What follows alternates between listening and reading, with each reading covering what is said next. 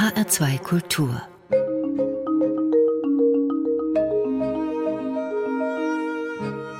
Doppelkopf Heute am Tisch mit der Jazzpianistin Johanna Summer. Gastgeber ist Klaus Gnichwitz. Es kommt ja nicht so oft vor, Frau Summer, dass eine neue CD derart begeisterte Reaktion hervorruft wie Ihre im Frühjahr erschienene Soloplatte Schumann Kaleidoskop. Sie gelten jetzt schon mit 25 als eine der interessanten neuen Pianistinnen im europäischen Jazz und Sie werden am Samstag, dem 31. Oktober, also in zehn Tagen, beim 51. Deutschen Jazzfestival Frankfurt auftreten. Schumann Kaleidoskop, so heißt wie schon gesagt die CD. Und tatsächlich haben sie sieben Kompositionen aus den Zyklen Album für die Jugend und Kinderszenen von Robert Schumann als Keimzellen für ausgedehnte Improvisationen gewählt. Darüber werden wir natürlich im Verlauf der heutigen Sendung hier ausführlicher sprechen. Aber jetzt muss ich erstmal doch noch fragen, da erscheint Ihre neue CD im Frühjahr, also mitten im Corona-Lockdown. Ich denke, es gibt glücklichere Termine für eine Plattenveröffentlichung, oder? Auf jeden Fall. Das war natürlich nicht so richtig so geplant. Ich dachte mir auch kurz bevor diese ganze Sache losging und abzusehen war, dass dieses Jahr ein bisschen anders verläuft als geplant, dass das, naja, vielleicht kein optimaler Zeitpunkt ist und die Leute es überhaupt gar nicht interessieren wird. Und ähm, dass es dann letztendlich anders kam und doch auf Resonanz gestoßen ist, ähm, freut mich natürlich sehr. Naja, die Resonanz war ja großartig. Ne? Da gibt es etliche Stimmen, auch in der Presse. Die Süddeutsche spricht von einer kleinen Sensation. Die Wochenzeitung Die Zeit schreibt, ihre Musik mache vor Glück schwindelig. Und Joachim Kühn, die deutsche Jazz-Klavierikone, ist sogar der Meinung, Sie, Johanna Summer, Sie hätten schon jetzt in jungen Jahren etwas ganz Vollkommenes und vor allem Eigenes geschaffen. Wie gehen Sie mit solchen Lobeshymnen, mit solchen Komplimenten um? Es freut mich natürlich ähm, ungemein, dass ähm, solche Leute wie Joachim Kühn oder Malakow Kowalski ähm, die Musik mögen und ähm, ja, erkennen, dass da was Eigenes von mir drin ist. Ähm, das ist natürlich nicht, nicht selbstverständlich.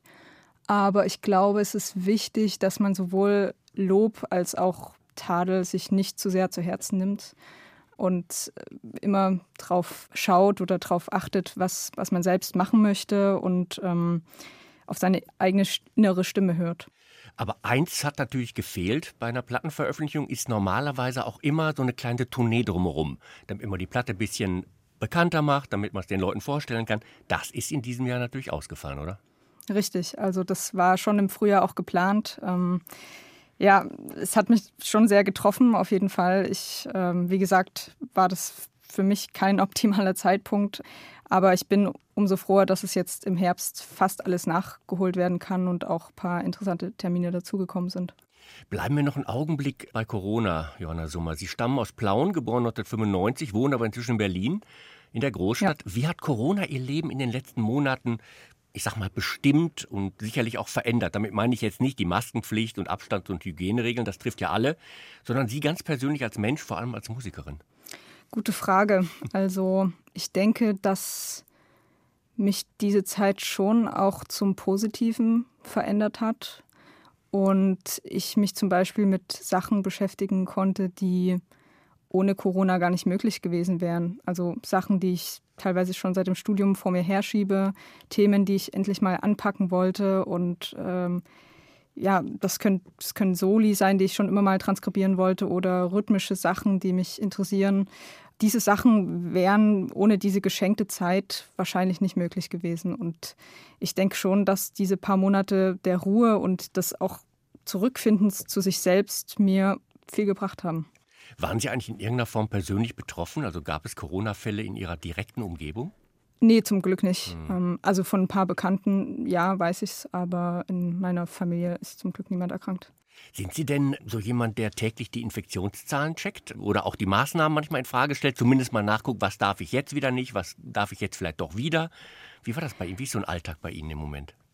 Am Anfang war es auf jeden Fall so, dass ich täglich geschaut habe, wie sieht es aus. Vor allen Dingen, als noch nicht abzusehen war, welche Maßnahmen eingeleitet werden und wie das Frühjahr ablaufen wird. Also man wusste ja im Prinzip nichts, ob es wirklich ein, so ob es einen Lockdown geben würde oder ob nur gewisse Bereiche betroffen sind, ob ich Konzerte spielen kann, ob das alles nicht geht.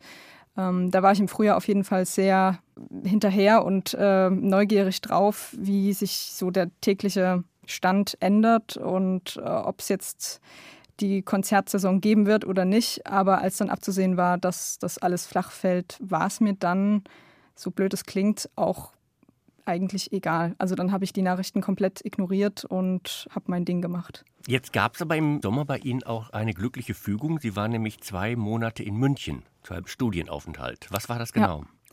Das war ein Stipendium der Stadt München. Die Stadt München hat am Starnberger See in Felderfing eine Villa, in der sie Künstler aus ganz verschiedenen Sparten einlädt, ein oder mehrere Monate zu bleiben. Und ja, es gab den glücklichen Zusammenhang, dass ich eben ein solches Stipendium angeboten bekommen habe und da habe ich natürlich zugeschlagen. Sie waren da zwei Monate, vier Wochen zusammen auch noch mit einem Kollegen, ne? mit dem Sänger Adrin Madani aus Berlin. Genau. Mit Adrin habe ich im Monat Juni ein ähm, Programm äh, mit Songs der West Side Story ausgearbeitet. Wir waren auf der Suche nach neuen Stücken, nach einem neuen Konzept für unsere Konzerte und sind dann eben auf dieses Musical gestoßen, was uns beiden sehr, sehr gefällt. Und wir haben zusammen überlegt, was man daraus machen kann. Gibt es Songs, die sich anbieten, im Duo zu spielen und die sich auch dafür anbieten, neue Arrangements zu schreiben, darüber zu improvisieren, also sehr frei mit dem Material auch umzugehen. Und äh, ich denke, das ist uns gelungen auf jeden Fall. Es gibt leider noch keine Konzerttermine, aber das Programm wäre da. Im Moment steht auch das Schumann-Programm für mich ein bisschen im Vordergrund. Damit wollen wir uns auch noch ein bisschen näher beschäftigen mit Robert Schumann und ihren Variationen, ihren Improvisationen über Miniaturen von Schumann. Wir wollen sie aber jetzt natürlich auch mal musikalisch vorstellen. Ein Ausschnitt aus ihrer im Frühjahr erschienenen CD Schumann Kaleidoskop. Mai lieber Mai und Ritter vom Steckenpferd. Das sind die Ausgangspunkte der Improvisationen. Hier im Doppelkopf in HR2 Kultur.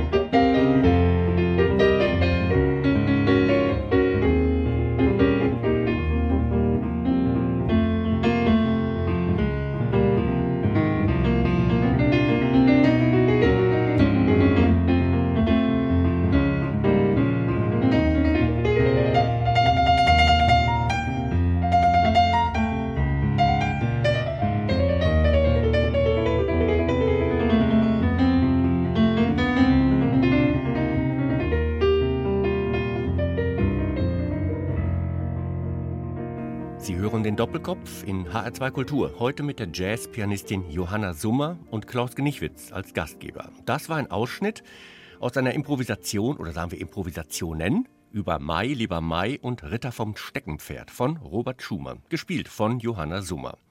Im Mai ist ihre Solo-CD Schumann Kaleidoskop erschienen und sie werden Frau Summer am Samstag kommender Woche am 31. Oktober beim Deutschen Jazzfestival Frankfurt auftreten. Die Musik von Robert Schumann die kennen Sie schon lange, ne? Von Kindheit an. Ja, ich habe wie viele andere Menschen, die Klavierunterricht nehmen, auch mit äh, Schumann fast angefangen oder bin mit seinen Stücken aufgewachsen und kam an diesen Stücken im Klavierunterricht natürlich nicht vorbei. Außerdem ist er ganz in ihrer Nähe geboren, wenn auch viel früher als Sie. Genau, Schumann stammt aus Zwickau, ich aus Plauen. Das ist ja keine halbe Stunde Autofahrt voneinander entfernt. Wer hatte eigentlich die Idee, über Miniaturen von Robert Schumann zu improvisieren, sie als Keimzelle zu verwenden? Was ist für Sie der Reiz dieser Musik, darüber zu improvisieren? Ich glaube, der Reiz liegt darin, dass ich mit dem Material sehr frei umgehen kann, ähm, dass ich mich überhaupt nicht eingeengt fühle von Motiven oder Harmonik.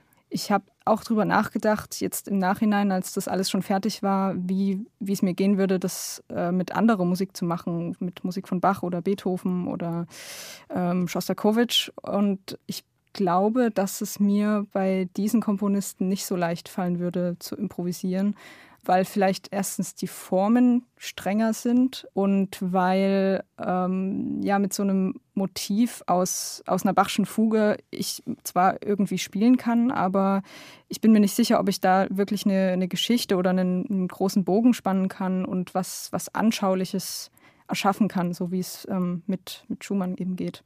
Sie haben Miniaturen aus dem Album für die Jugend und aus den Kinderszenen gewählt. Warum genau diese Stücke, die es jetzt geworden sind und wie sind Sie da vorgegangen? Natürlich spielt die Kürze der Stücke schon eine entscheidende Rolle, weil je mehr inhaltlich passiert und je mehr Entwicklung stattfindet, desto schwieriger finde ich, so eine Essenz des Stücks zu greifen und mir zu eigen zu machen, so wie ich das eben äh, mache. Und ich habe mich mit den Originalen erstmal beschäftigt. Viele kannte ich ja eh schon aus meiner Kindheit, aber ich habe auch neue Stücke dazu gelernt quasi und ähm, mir die angeschaut, mit denen rum experimentiert und ich glaube, der erste Schritt war eigentlich erstmal eine Improvisation zu spielen, die auch mehr oder weniger von Schumann hätte geschrieben werden können. Das ist natürlich eine herausfordernde Aufgabe. Ich habe auch nie ähm, das Bedürfnis gehabt, das auf die Bühne zu bringen, aber einfach um mal zu schauen, wie ich so den Gestus erfassen kann, ob das überhaupt möglich ist. Und dann habe ich begonnen, das Stück in verschiedenen Tonarten zu üben, die Motivik äh, vielleicht mal in eine andere Hand zu geben, anders zu instrumentieren. Und dann hat sich eigentlich schon gezeigt, ob das Stück dazu taugt, von verschiedenen Seiten betrachtet zu werden oder ob ich mich immer in eine Richtung bewege und ob ich mich so ein bisschen in eine Art Sackgasse spiele oder ob ich einfach wirklich das Stück von verschiedenen Seiten betrachten kann. Sollen denn Stimmung und Charakter der Originale eigentlich erhalten bleiben oder wollen Sie da auch Kontraste schaffen oder was ist da Ihr Ziel? Ist schon mein großes Ziel, dass der Charakter bleibt. Das ist auch der Gedanke, der mir eigentlich, bevor ich das Stück beginne, so als erstes und als letztes im Kopf ist. Also bevor ich das Stück anfange, was ich gleich spielen werde, versuche ich mir vorzustellen, dass ich das Schumannsche Original gleich spielen würde, um eben in dieses Mindset auch reinzukommen. Und wie viel Jazz, wie viel Jazziges, auch von der Rhythmik her, von der Harmonik her, kommt dann wie von selbst oder wie steuern Sie das? Im besten Fall steuere ich das gar nicht, ah, sondern gar nicht lass, es einfach, ne? lass es einfach so passieren und so kommen. Das, genau, das ist natürlich das große Ziel der Improvisation. Ja, ich glaube, es ist sehr unterschiedlich, wo diese Sachen herkommen. Einerseits hängt mm, sicherlich mit Musik zusammen, mit der ich mich in dem Moment dann gerade beschäftige. Also übe ich gerade vielleicht ein Stück von Ligeti oder ein Stück von Bach oder beschäftige ich mich gerade mit Standards. Und dann hängt es auch von den Leuten ab, mit denen ich vielleicht zurzeit gerade spiele. Also die äußeren Einflüsse haben auf jeden Fall, tragen ihren Teil dazu bei, wie die Konzerte klingen. Und das kann entweder bewusst oder unbewusst passieren, würde ich sagen. Jetzt wollen wir uns, Johanna Summer, noch ein wenig mit Ihrer Entwicklung beschäftigen, Ihrer Kindheit. Sie haben mit sieben Jahren Ihren ersten Klavierunterricht bekommen, klassischen natürlich damals. Können Sie sich eigentlich noch an Ihre allererste Klavierlehrerin erinnern? Ja, das war auch die Klavierlehrerin, die ich bis zu meinem Studium hatte. Ja, hat mich mein ganzes Leben eigentlich begleitet. Man muss aber natürlich auch dazu sagen, dass ich bei ihr wirklich klassischen Unterricht hatte. Alles, was dann mit Jazz zu tun hatte und mich auch aufs Studium dahingehend vorbereitet hat, ähm, das hatte ich bei jemandem anderen. Waren Sie damals eine ernsthafte Klavierschülerin? Haben Sie geübt, gerne geübt? Nee, gar nicht. Ich war super faul. Ich war wirklich sehr, sehr faul. Ähm, meine Mutti musste mich doch ans Klavier schubsen, dass ich mal fünf Minuten dran sitze und ähm, nicht erst vor der Klavierstunde dann am letzten Abend vorher versuche, irgendwas da hinzu, hinzuschustern. Aber darauf lief es dann letztendlich eigentlich immer hinaus. Und mhm. mir tut meine Klavierlehrerin jetzt im Nachhinein super leid, weil was sie sich jede Woche anhören musste, von wegen, ja, ich konnte leider wieder nicht üben, ich hatte keine Zeit, was natürlich nicht stimmt, ich hatte einfach keine Lust. Ja, das wünscht man eigentlich keinem Klavierlehrer, aber ähm, so war es nun leider. Ich hatte viele, viele andere Interessen und das Klavierspielen war eher so eine, ja, manchmal wirklich etwas, was ich halt angefangen habe und dann irgendwie weiter durchgezogen mhm. habe. Das heißt, äh, Musik hatte im Alltag nicht so einen großen Stellenwert, zumindest das selber Musik machen? Das schon. Also ich kann mich ähm, erinnern, dass ich als Kind sehr viel Radio gehört habe und auch versucht habe, diese Sachen aus dem Radio aufs Klavier zu übertragen und selber nachzuspielen, was ich da hörte. Und das endete meistens damit, dass ich meine eigenen kleinen Stücke komponiert habe und selber vor mich hin äh, improvisiert habe, ohne dass ich wusste, dass, was das genau ist oder sein soll. Und mir hat das immer sehr, sehr viel Spaß gemacht. Also das Spielen an sich war, war super. Und wenn ich die Stücke aus dem Unterricht mal konnte irgendwann, habe ich mich auch total gut gefühlt. Also das hat mir super viel Spaß gemacht. Aber dieser beschwerliche Weg des Übens, den bin ich nicht so gern gegangen als Kind. Wie war das in Ihrer Clique, in, ihrer, in Ihrem Freundeskreis? Haben da auch welche Musik gemacht oder waren Sie eher eine Außenseiterin, ohne dass ich es negativ meine? Doch, ich glaube schon, dass viele in meinem Umkreis Musik gemacht haben, aber das war ehrlich gesagt nicht das große Thema. Also wir haben uns auch nicht jetzt ausgetauscht, wer gerade welche Sachen spielt oder wir haben auch nicht unbedingt zusammen musiziert, wobei ich schon äh, eine Zeit lang in einer kleinen Combo mitgespielt habe, wo wir zusammen Musik gemacht haben und dann auch Konzerte gespielt haben, ein bisschen rumgefahren sind damit. Aber jetzt in meinem unmittelbaren Freundeskreis von der Schule her war das, war das eher kein Thema. War das dann, äh, wenn Sie sagen, in einem Ensemble, in einer Band, war das dann schon eher Jazz oder was? Sie haben ja klassischen Unterricht gehabt. Genau, dieses Ensemble war im Prinzip Jazz. Ich sage im Prinzip, weil wir nichts wirklich Jazz-typisches gespielt haben. Also es klang alles super cool. Vor allen Dingen, weil wir halt, ja, wir waren 11, 12, 13 Jahre alt und das Niveau war erstaunlich, aber die Musik war niemals improvisiert, sondern immer ausgeschrieben. Und mir hat damals schon irgendwas gefehlt, ohne dass ich genau wusste, was es ist. Und im Nachhinein wusste ich eigentlich, dass, dass mir die Improvisation gefehlt hat oder mir hat gefehlt, dass jemand erklären konnte, wie man überhaupt damit anfängt, wie man über Stücke richtig, oder was heißt richtig, aber wie man über Stücke improvisieren kann, welche Tools man hat. Und das war eben damals noch nicht möglich. Und deswegen eben auch nur im Prinzip Jazz. Wie das dann kam zum Jazz und zur Improvisation, werden wir sicherlich später nochmal besprechen. Sie haben gerade schon gesagt, Sie haben viel Musik im Radio gehört. Das war dann weder Klassik noch Jazz, glaube ich. Ne? Was haben Sie gehört? Ja, das, was im Radio eben lief. Also ich kann mich erinnern, dass ich nach dem Tod von Michael Jackson eine ziemliche Michael Jackson-Phase hatte. Ich war total fanat in ihn und äh, in seine Musik. Das ist so die erste Erinnerung, die ich habe bezüglich so des wirklich intensiven Musikhörens. Also ich habe mhm. mich dann sehr, sehr intensiv mit ihm beschäftigt und versucht, seine Stücke auch zu spielen, auf dem Klavier ein bisschen zu singen. Das hat auf jeden Fall einen Schalter umgelegt bei mir. Mhm. Deswegen haben Sie sich sicherlich auch Musik von Michael Jackson für die heutige Sendung für den Doppelkopf hier in Hals bei Kultur gewünscht. Und wir hören jetzt genau. Michael Jackson mit dem Titel Rock with You.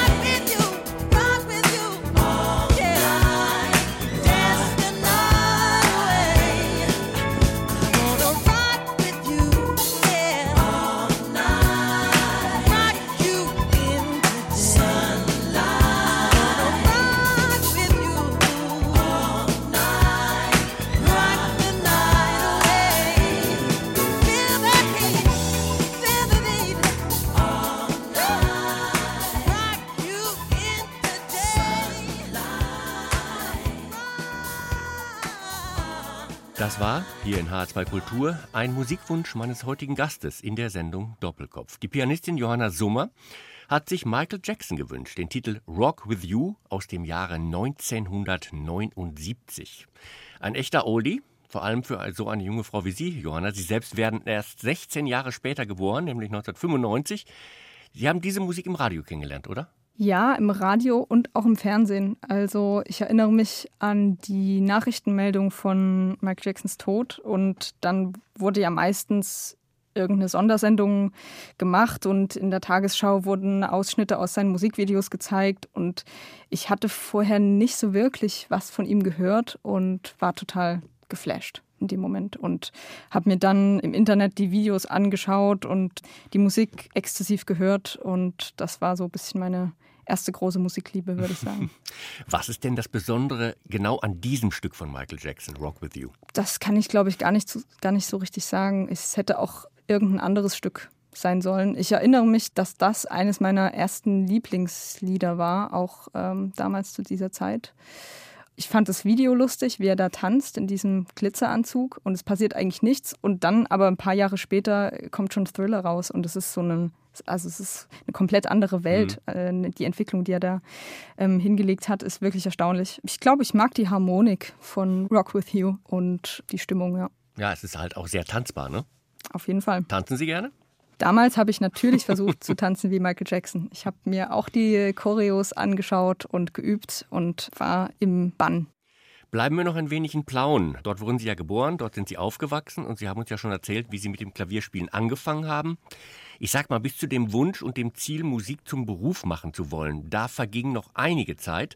Und vor allem hatten Sie eine lange Zeit lang einen ganz anderen Traum, nämlich den Profifußballerin zu werden. Wann war das und wie sah das genau aus? Ich glaube, das hat angefangen mit der WM 2006. Das war auch das erste Sportevent, was ich bewusst wahrgenommen habe also ich kann mich daran erinnern, dass im ähm, Finale 2002 Tränen flossen bei mir, als Deutschland verloren hat. Aber das, ich glaube, das habe ich eher so aus Erzählungen mitbekommen, dass Deutschland da nicht gewonnen hat. Aber irgendwas hat es in mir ausgelöst. Und dann 2006 habe ich eben alle Spiele gesehen und ich auch nach, also nach dieser WM war dann der Wunsch klar, ich, ich muss Fußball spielen. Und das hat mir dann auch so viel Spaß gemacht, dass ich dachte, okay, warum kann ich nicht auch Fußballerin werden? Das, das muss doch möglich sein.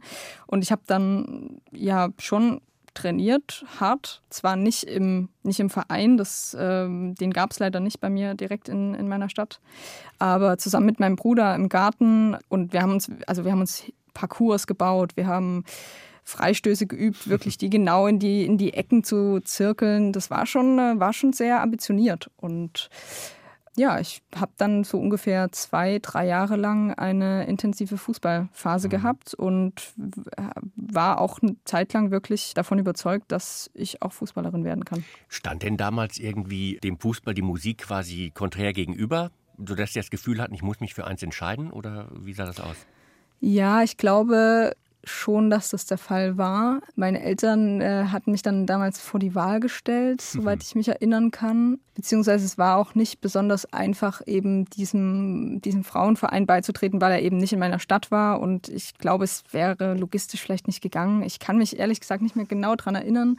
Aber ich habe mich dann eben doch für die Musik entschieden und bin da jetzt eigentlich auch ganz froh drüber. Wie ist denn das mit Ihrer Leidenschaft für Fußball heute? Kicken Sie ab und zu noch? Leider nicht. ähm, ich habe nicht die, den Platz und die Leute irgendwie, mit denen ich das machen kann. Außerdem habe ich auch ein bisschen Angst, mich irgendwie dabei zu verletzen, irgendwie blöd zu fallen oder was auch immer. Aber ich treffe mich auf jeden Fall noch regelmäßig mit Freunden und wir schauen dann Fußball und tauschen uns darüber aus. Reden wir über Ihre weitere Entwicklung in Sachen Musik. Sie haben dann bei Wettbewerben teilgenommen, haben Sie schon angesprochen, Jugend musiziert und ähnliches. Wann wurde das mit der Musik dann wirklich ernst? Erst sehr spät tatsächlich. Ich hatte, bis ich so 16, 17 war, keinen Jazzlehrer an meiner Musikschule in Plauen, beziehungsweise niemand, der mir meine Fragen dahingehend beantworten konnte. Und dann kam aber zum Glück jemand, der das wirklich studiert hat. Und ich habe dann bei ihm Unterricht genommen und gemerkt, dass ich mich weiterentwickeln kann, dass ich zwar viel Arbeit vor mir habe, aber dass da was geht, dass da was möglich ist. Und letztendlich war das, glaube ich, genau die Musik, nach der ich gesucht habe und in der ich mich auch kreativ austoben konnte, in einem Maß, wie es eben in der Klassik nicht der Fall war. Hm. War damit klar, Klassik wird es dann auf keinen Fall werden beim Studium? Spätestens dann war es klar. Aber ich habe natürlich in den Jahren vorher auch nicht so ausreichend geübt, dass, dass ich da eine Chance gehabt hätte, glaube ich. Also vielleicht mit ganz viel Glück und ganz viel Vorbereitung hätte ich eine Aufnahmeprüfung geschafft an der Hochschule, aber ob es dann wirklich zu sehr viel mehr gereicht hätte, glaube ich nicht. Sie haben dann ab 2013 Jazzpiano an der Hochschule für Musik Karl Maria von Weber in Dresden studiert. Da waren Sie 18 oder knapp 19. Was war das für ein Gefühl für Sie, für ein Ereignis, von Plauen nach Dresden zu gehen, um Musik zu studieren, Jazz zu studieren und vor allem Jazz zu spielen? Das war auf jeden Fall das, das Größte für mich. Ich wusste, dass Dresden eine sehr gute Hochschule hat und ich kannte auch meinen zukünftigen Professor dann schon ein bisschen und wusste, dass der auf jeden Fall der Richtige für mich sein wird. Und dann kommt man an diese Hochschule und es dreht sich alles um Musik und man kann sich jeden Tag acht Stunden lang mit Musik beschäftigen und ähm, man bekommt die Freiräume, man, man bekommt erstklassigen Unterricht und alle um einen rum strahlen diese Euphorie aus. Das war der Himmel. Also ich, sowas hätte ich, hätte ich nicht für möglich gehalten. Ähm, und wenn man, wenn man aus der Provinz kommt, so wie ich, dann mit anderen Leuten und mit vielen, vielen auch internationalen Musikern und Studenten zu spielen, das ist ein absoluter Traum. Dort ist ja auch Ihr Trio entstanden mit Tobias Fröhlich am Bass und Jan Einer Groh am Schlagzeug, mit denen Sie heute auch noch zusammenspielen. Da gibt es ja auch eine CD von 2017. Die Band gibt es noch, ne? Die gibt es noch, genau. Wann haben Sie eigentlich, Johanna Summer, angefangen, völlig frei zu improvisieren auf der Bühne? Es hat alles angefangen mit einem Kurs, den ich belegt habe in der Hochschule. Der hieß Freie Improvisation und wurde geleitet von Günter Baby Sommer der ja eine Free Jazz-Koryphäe ist. Und ich bin da zuerst eigentlich nur hingegangen, weil ich neugierig war und mal schauen wollte, wie das so klingt und was man da so machen kann, wenn man frei spielt. Ich war ja so eine ja, ich hatte eigentlich keine Ahnung, wie das, wie das vonstatten geht und vor allen Dingen, wie man völlig frei spielen kann, ähm, weil ich ja doch sehr an den Stücken ähm, klebte, auch wenn ich Jazzstandards spielte. Und das hat mir total die Augen geöffnet und ich war sehr, sehr schüchtern am Anfang, aber habe mich dann immer mehr getraut und bin dann jedes Mal hin auch und habe Sachen ausprobiert, die ich woanders nie hätte spielen können. Und dann gab es einen Punkt, äh, ich glaube, das war irgendwie im Sommer 2016 oder 2017, als in unserem einen Jazzclub in Dresden im Blue Note eben Slots, Konzertslots zu vergeben waren und ich mir dachte, okay, es ist Sommer, da kommen jetzt nicht so viele Leute, ich kann mal was ausprobieren. Und ich war neugierig auf dieses Gefühl, alleine auf eine Bühne zu gehen und nicht zu wissen, was gleich passiert. Weil ich auch dachte, okay, es muss ja wirklich das Allerschwierigste sein, das eben auch noch alleine zu machen. Aber mich reizt es irgendwie, ich bin neugierig, ich probiere es aus ja, so hat es eigentlich angefangen. Aus dem einen Mal wurden dann mehrere Male und ähm, ich bin äh, am Anfang mit einer Standardliste reingegangen, wo ich ungefähr wusste, diese Stücke könnten es heute werden. Und dann am Ende oder nach, nach einer gewissen Zeit habe ich auch diese Liste nicht mehr gebraucht, sondern habe mich auf meine auf mein Gefühl verlassen und auf mein Repertoire und habe dann eben angefangen, wirklich komplett frei Konzerte zu spielen und Standards mit einzubringen, falls falls es so kommen sollte. Falls nötig. Genau. Sie haben Günther Baby Sommer, den legendären Schlagzeuger und die Free Jazz Legende, als besonderen Einfluss genannt. Wer sind weitere Vorbilder oder Inspirationen im Jazz? Vielleicht auch gerade am Klavier. Ich glaube, man kommt an Namen wie Keith Jarrett oder Brad Mildau nicht vorbei. Gerade auch was das Solo-Klavierspiel angeht, obwohl ich äh, gestehen muss, dass ich erst sehr spät angefangen habe, mir Solo-Pianomusik anzuhören selbst. Als ich dann letztendlich gemacht habe, äh, war das natürlich eine, eine Offenbarung für mich. Ähm, Gerade Brad Mildau hat eine Generation von Pianisten geprägt und ja, so auch mich. Ein sehr, sehr besonderer Pianist, aber ich würde auch Paul Bley da nicht ausschließen ähm, aus dieser Liste, weil er für mich eine Art Augenöffner war, wie Solo-Klavier auch klingen kann. Diese spröde Art und Weise, diese, naja, auch ein bisschen minimalistisch, aber sehr spröde und sehr eigen so zu spielen, das habe ich von niemandem anderen vorher gehört und das hat mich total fasziniert und sicherlich auch mich ein bisschen verändert in der Art und mhm. Weise. Johanna Summer, Sie haben uns jetzt schon sehr viel über Ihren wirklich sehr breiten Musikgeschmack erzählt, hier im Doppelkopf in HR2 Kultur und auch über die Liebe zu älterem Jazz, zu Standards. Das führt uns zu Ihrem nächsten Musikwunsch, einem klassischen Jazzstandard, eine Aufnahme aus dem Jahre 1958. It Could Happen to You mit Jazz-Trompeter Chet Baker, der hier allerdings wie des Öfteren als Sänger in Erscheinung tritt. Warum haben Sie sich ausgerechnet dieses Stück gewünscht? Ich mag den Standard zuallererst sehr und ich finde, Chad Baker singt hier das perfekte Solo. Es gibt dem Ganzen eigentlich nichts mehr hinzuzufügen und auf eine Art und Weise finde ich es einfach sehr faszinierend, wie er als ja eigentlich Trompeter und nicht in erster Linie Sänger ein Solo hinzaubert, was ich von keinem Jazzsänger bisher in so einer Qualität gehört habe. So ein Solo habe ich von noch niemandem gesungen gehört und da muss ja irgendwas dran sein.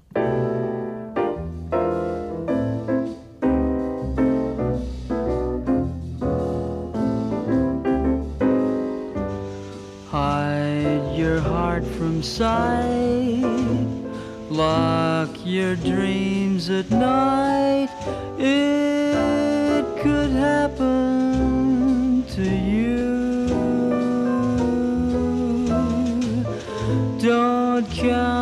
Stars or you might stumble.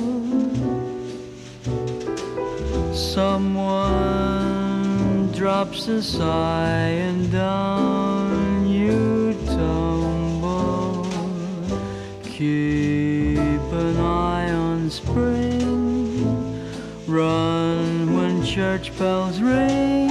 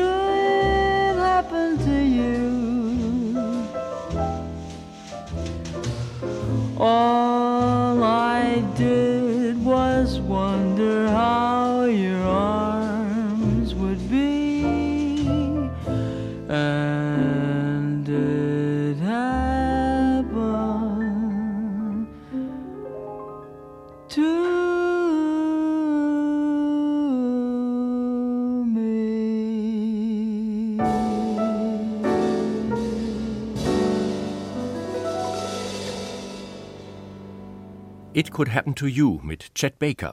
Ein Musikwunsch der Jazzpianistin Johanna Summer, meinem heutigen Gast in der Sendung Doppelkopf in HR2 Kultur.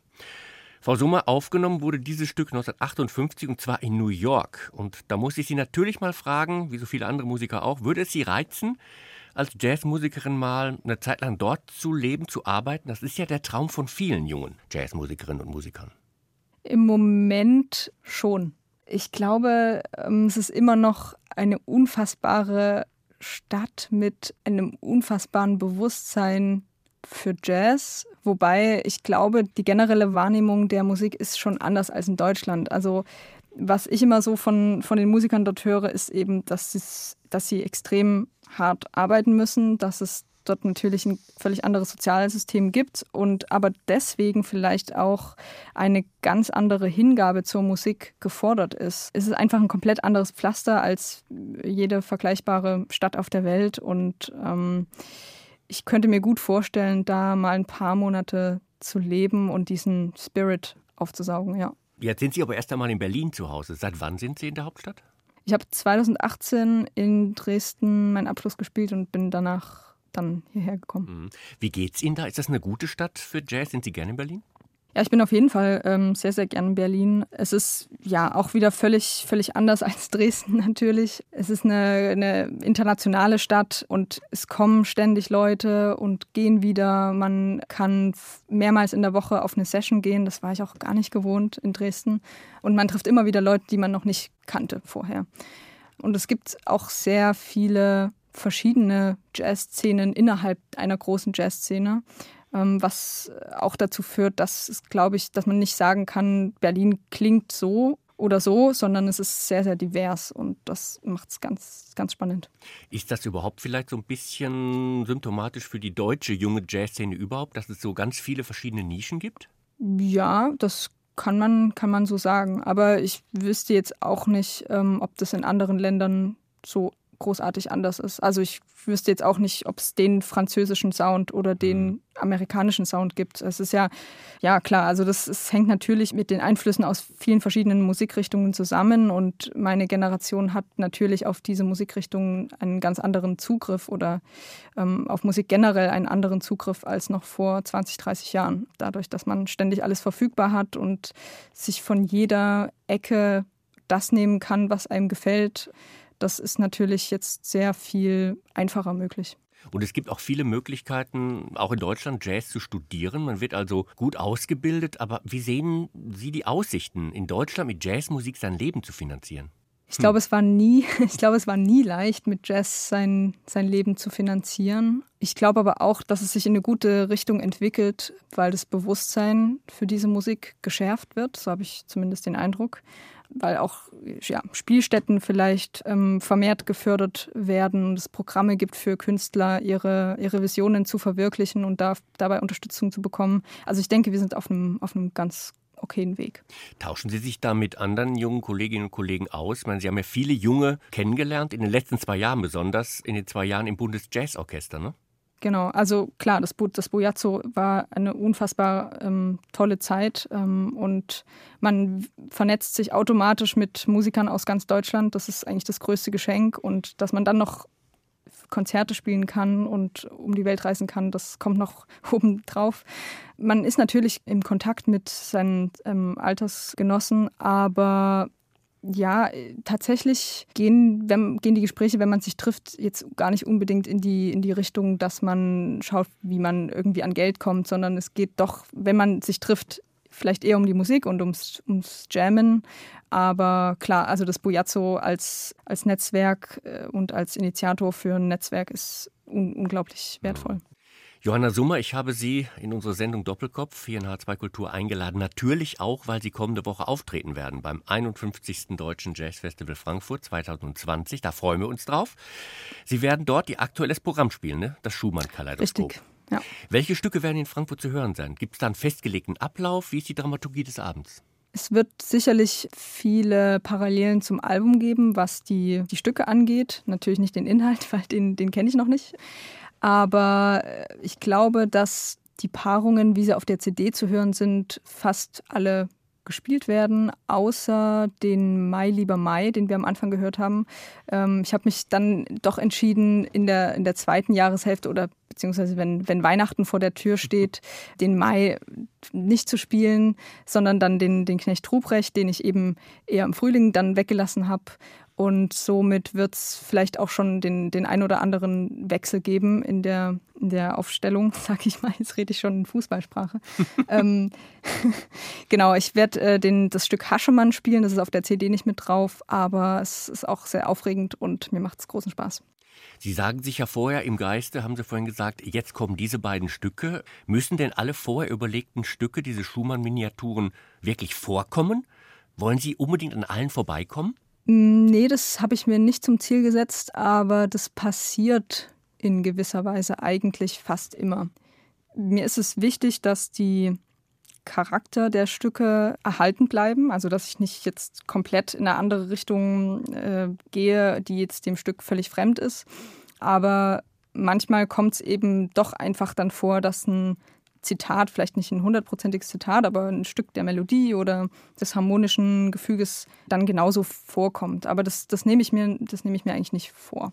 Man kann natürlich auch im Fluss der Improvisation, ich sage mal in Anführungsstrichen, vergessen, wie es weitergehen soll. Ne? Gerade wenn man nichts denkt, was Sie am Anfang ja schon mal gesagt haben, also mhm. im Flow ist. Ist Ihnen das schon passiert, dass Sie nicht mehr wussten, wie es weitergehen soll?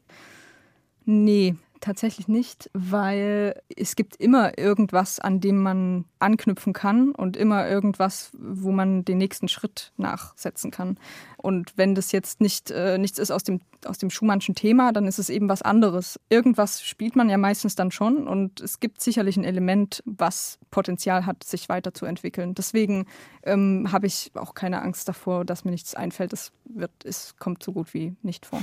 gut. Sie spielen live am Samstag, dem 31. Oktober beim Deutschen Jazzfestival Frankfurt. Übertragung im Radio, in HR2 Kultur natürlich, außerdem zu sehen als Video-Livestream im Internet. Allerdings Corona-bedingt leider ohne anwesendes Publikum. Ist das für Sie eine besondere Herausforderung, Neuland?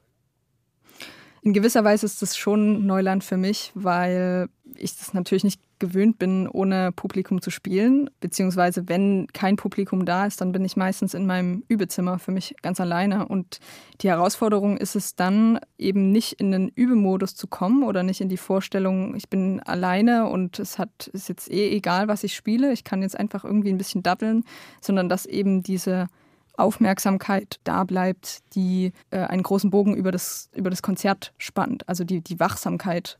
Und da muss man sich immer ein bisschen wieder dran erinnern, dass da jemand ist oder sich eben vorstellen, dass, dass man für jemanden spielt, auch wenn man direkt jetzt niemanden fühlt in seiner mhm. unmittelbaren Umgebung.